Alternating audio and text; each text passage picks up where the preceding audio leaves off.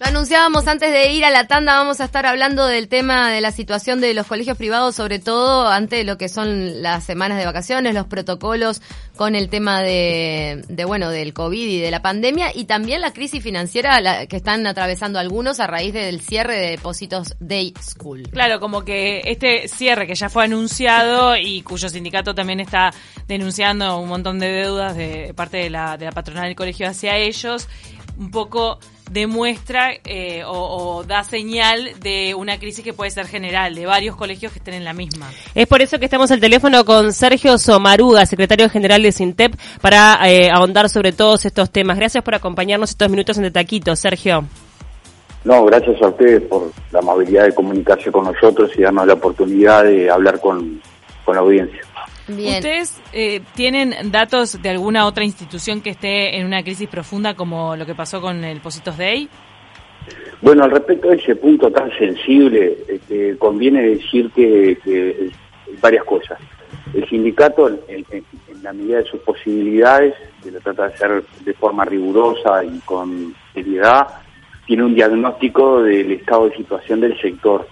En ese marco tenemos identificadas digamos, entre 5 y 10, digo entre 5 y 10, no por falta de precisión, porque hay niveles distintos, pero hay unas 10 instituciones con eh, vulnerabilidades importantes en su estructura de sostenimiento. ¿Esto, implica que están al borde del cierre o en distintas escalas, como estabas diciendo? En distintas escalas y, también por un tema de... o sea, con mucha responsabilidad, con mucha precisión, hay que decir que no estamos advirtiendo con esto riesgos de cierres inminentes. Bien, bien. ¿Hay alguna otra en riesgo de cierre inminente, además? No, no. bueno, eh, mire, si, si, a mí me hubieran dicho que el Posito Day cerraba, yo, yo en mi fuero íntimo decía que sí, sabía que iba a cerrar, yo pensé que y esto no es por jugar con el diario del lunes, pero mm. pensé que no iban a abrir, esa es la realidad. O sea, era una situación que se venía arrastrando desde antes de la pandemia, tal vez. Sí, sí, pero, pero para, contestar lo anterior, ¿viste? Mm. Eh, al que haya colegios que estén cierre inminente no veo, no quiere decir que no pueda pasar, pero no vemos un cierre inminente. Sí, una mala una mala gestión de esta crisis puede derivar de repente en un cierre que pero hoy por hoy no se avisora por lo menos por parte de ustedes que haya algún colegio así en la cuerda floja decir no arranco después de las vacaciones de julio. No, no, no, no. Lo cierto es que venimos ya arrastrando, acá hay como un combo de situaciones, ¿no? Por un lado está la exacerbación de una crisis económica que trajo morosidad y cesación de pagos mm. eh, a raíz de la pandemia, ¿no? Ese es un elemento ineludible en entender todo lo que está pasando. La pandemia trajo consecuencias sociales y económicas, hay 200.000 personas en seguro de paro, 100.000 despidos, mm. hay un problema eh, económico sustantivo. Sí, la gente no puede pagar la cuota directamente. Claro, eso es así, eso es así. Que, que, que, a ver, no es que la gente no pueda pagar la cuota, hay, hay sectores que, que, la crisis ha golpeado a todo el mundo, pero de forma desigual, ¿no? No es que todo el mundo no pueda pagar No, claro, no, estamos hablando de, no, hay mucha gente, bueno, después, además de las quitas de los colegios, hay gente que puede pagar parcialmente, pero es cierto que a todas las instituciones le, les generó un menor ingreso considerable. Un menor ingreso, sí. Incluso yo escuchaba la otra vez a un interlocutor de, de AUDEC, eh, o, de una de las cámaras empresariales del sector, digamos, que es Pablo Cayota, que decía que esta crisis es peor que la del 2002, y yo en parte coincido, porque nunca, no tenemos registro de que en la historia del Uruguay haya habido eh, tantos meses de suspensión de actividad presencial pedagógica.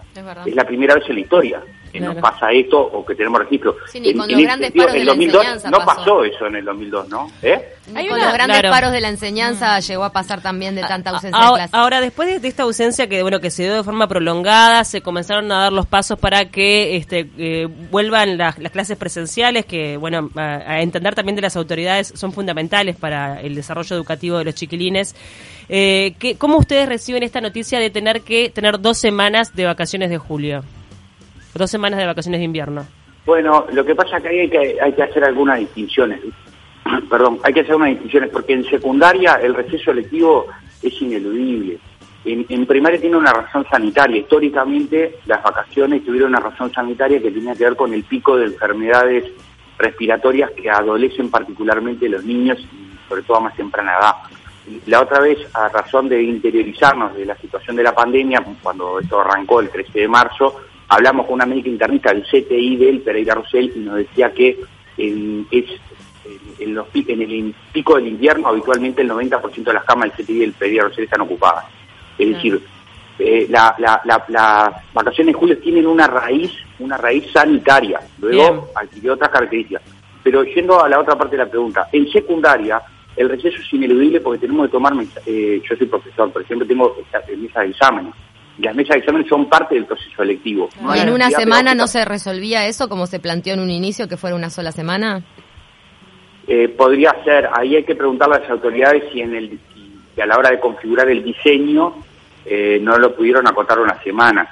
Yo, esto es a título personal, esto que voy a decir, no absolutamente personal, no quiero implicar a todo el sindicato, pero, pero me da la impresión que también hubo razones extracurriculares vinculadas fundamentalmente a reactivar el turismo interno, que hubo razones, porque si no, no se entiende las dos semanas, pero no lo sé, no lo sé.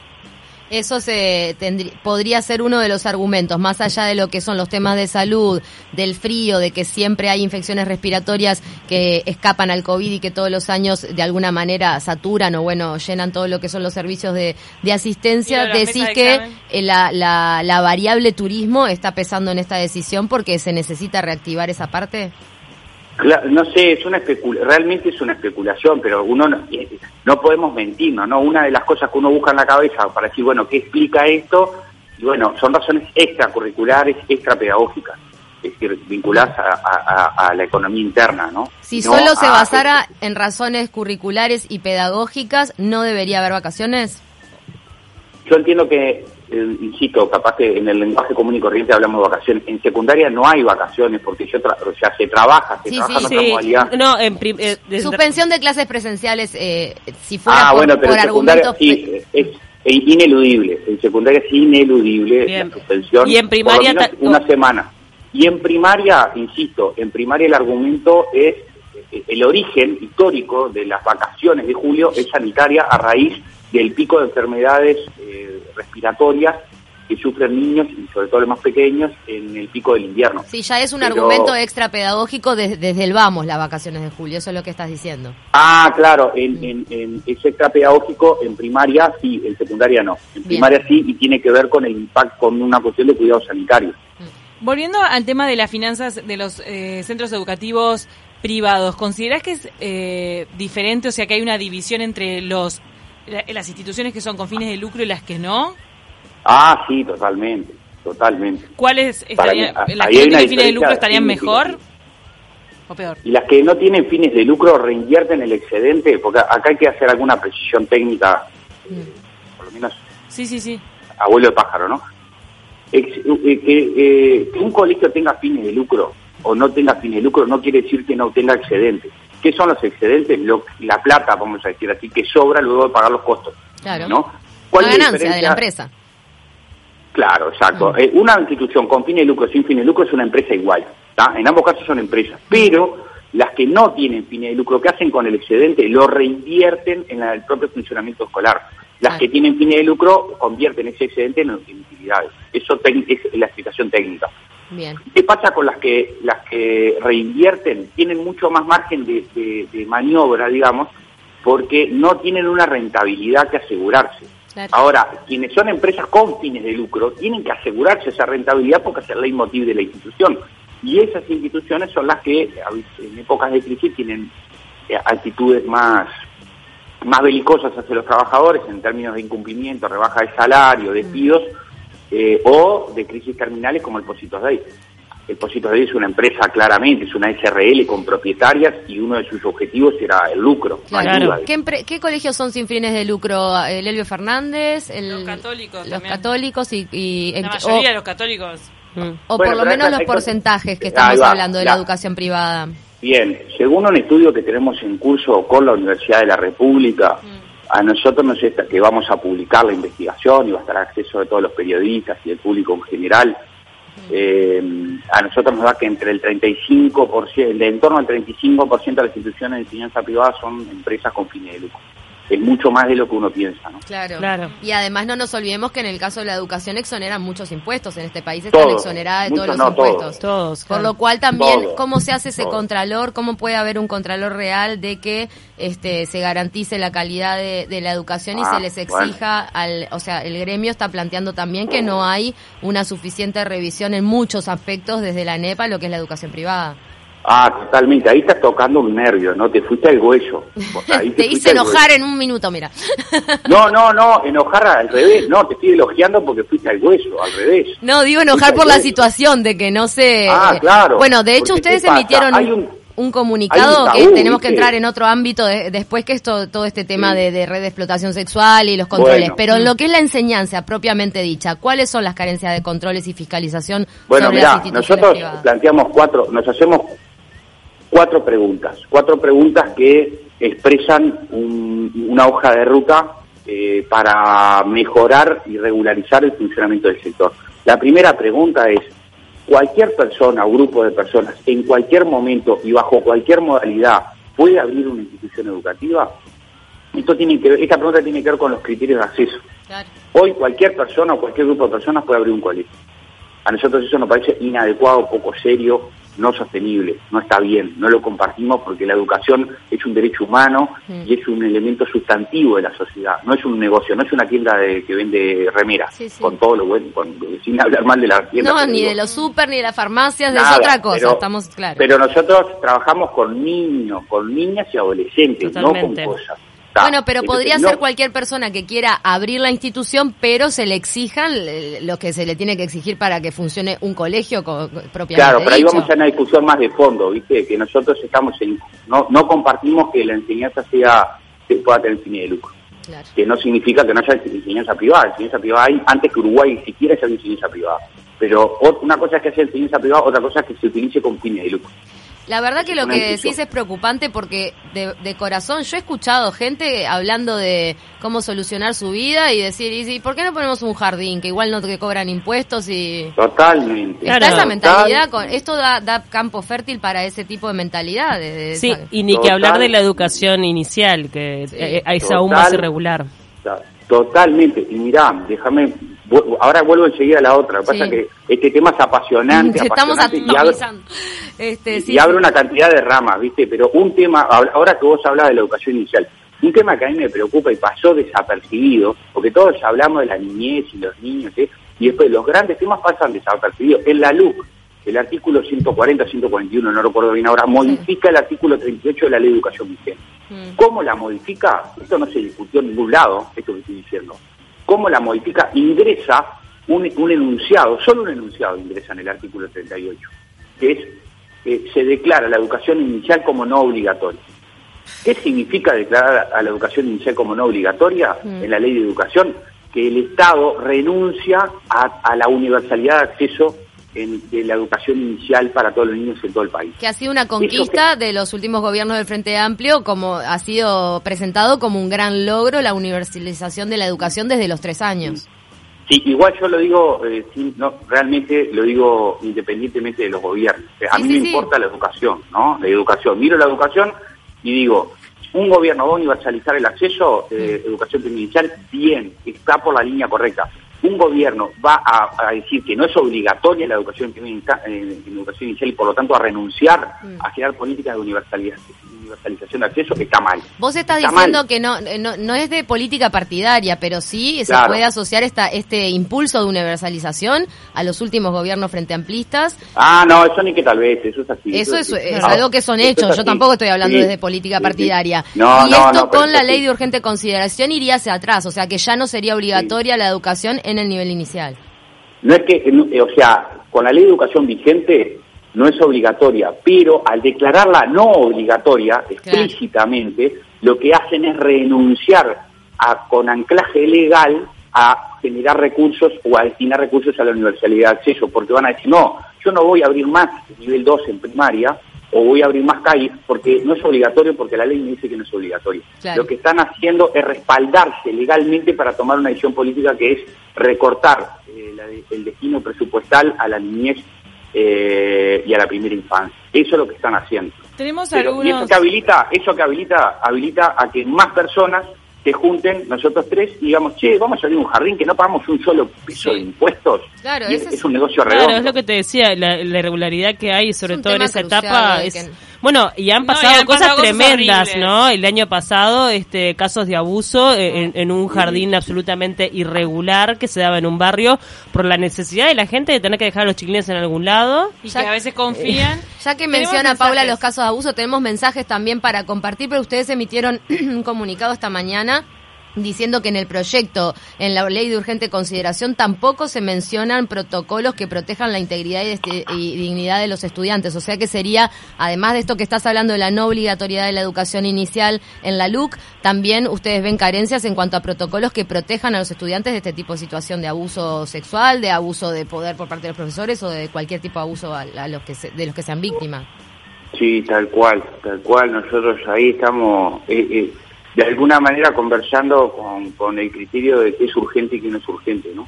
Para nosotros es urgente darle garantías, au- mecanismos de auxilio, porque la, eh, mecanismos de prevención y auxilio eh, a los estudiantes y las estudiantes de la enseñanza privada cuando sufren acoso. Este, eh, eh, a partir de acoso sexual, a partir de la de la situación que desnudó la operación Océano, surge que hay cuatro imputados de los 30 que son que estaban Sí, vinculados a Relacionados a centros educativos, tremendo. Uno como Sí. director, uno profesor, o sea, horrible. Sí, horrible, y dos maestros. Sí. Eh, dos, perdón, un maestro, dos profesores y un propietario del colegio San Clair, que es dueño y director durante muchos años de ese colegio, ¿no? Entonces, nosotros nos preguntamos, bueno, eh, alguna, si estas estu- si a- los- las estudiantes o los estudiantes de las instituciones donde esta gente estaba sufrió acoso, sufrió abuso, ¿qué mecanismos institucionales ofrecía el sistema para protegerse, para auxiliarse? Ninguno, absolutamente ninguno. Afortunadamente en la educación pública, a partir del 2014 hay un protocolo. Lamentablemente ese protocolo que asiste a los estudiantes y a las estudiantes en situación de acoso o abuso no rige para la enseñanza privada. La pregunta que nos hacemos es ¿por qué? Y no fue integrado en los los 120.000 400 estudiantes. artículos de, de- que tiene la, la LUC sobre educación. Ese protocolo Nada, no fue. Absoluta, absolutamente nada. Bien. Entonces, por un lado, la LUC nos dice que van a renunciar a la universalización de acceso a la primera infancia, para eso sí tuvieron tiempo, pero no tuvieron tiempo para darse cuenta que hay que cuidar a las estudiantes y los estudiantes de la enseñanza privada, a los niños, niñas y adolescentes que concurren a los centros de enseñanza privada. Parece que hay un problema de prioridades y de urgencias éticas, porque esto es un problema ético. Tenemos, tenemos algunos mensajes de la audiencia. Dice, Sí. con respecto a la institución que cerró, ¿no eran demasiados funcionarios para la cantidad de alumnos? Me pareció algo mucho. Eh, podría haber sido eso también lo que los desfinanció, nos manda Verónica. El helio sin fines de lucro, 28 mil pesos, una cuota para quinto año de secundaria. Igual no tiene tanto que ver, el, eh, ahí hay que aclarar, no importa cuánto No, pagues sí, de cuota, colegios. el tema es en qué se invierte ese dinero que pagan los clientes, este, lo Tal que cual, hacen cual. fines de lucro con fines. Claro. Después eh, tienen colegio- ampliaciones, un gimnasio nuevo, cosas así. Eh, a mí me pasaba, yo colegio- fui a un colegio católico toda la vida. La Escuela Integral Hebrea Uruguaya es sin fines de lucro y creo que el IAFNE también son colegios privados de la colectividad judía, nos manda Susana. Bien. Sí, a ver, el colegio más caro de Uruguay, Mm. el colegio más caro, la cuota más cara de Uruguay, es una institución sin fin de lucro. El valor de la cuota no tiene que ver con el carácter mercantil de la empresa. Exacto. Bien, Eh, está bueno por- distinguir los tantos porque uno a veces bueno asocia colegio caro a empresa que gana, que, que No, se llena no, de plata no, claro. y es la forma en la que se funda ese, esa institución, ¿no? Si es una asociación Claro, civil, cuando si- eh, vuelvo a, a reiterar porque me parece importante, Bien. aunque sea una cuestión técnica, pero ayuda a entender, una institución tiene fines de lucro o no y eh, reinvierte o se apropia de los, del excedente. Si, me- Claro. si la reparto como utilidad o como ganancia, tiene fines de lucro, es un negocio. Si la reinvierto, es una institución sin fines de lucro que utiliza todo el excedente para optimizar su proyecto educativo. Son cosas distintas. Está, quedó clarísimo. Y respecto a la otra pregunta que Sí. es muy importante que hacía una oyente sobre o un oyente sobre eh, la relación entre la cantidad de funcionarios y de, tra- y de matrícula. Dos preci- en el Positos Day, dos precisiones. La matrícula estable del Positos Day son 200, eran 254 estudiantes. Mm. A eso hay que sumar 50 estudiantes más que iban en el plan 94, que son tutorías. Que las tutorías dejan, en términos económicos, un ingreso mayor que la cuota de un alumno eh, curricular. Claro. O sea que estamos hablando en realidad de una matrícula de 300, primero, primer punto. Segundo punto, en, cuando uno hace el análisis técnico del funcionamiento de una institución educativa, no analiza la cantidad de funcionarios, sino la masa salarial en relación a la estructura de costos. ¿Por qué eh, eh, esto es así?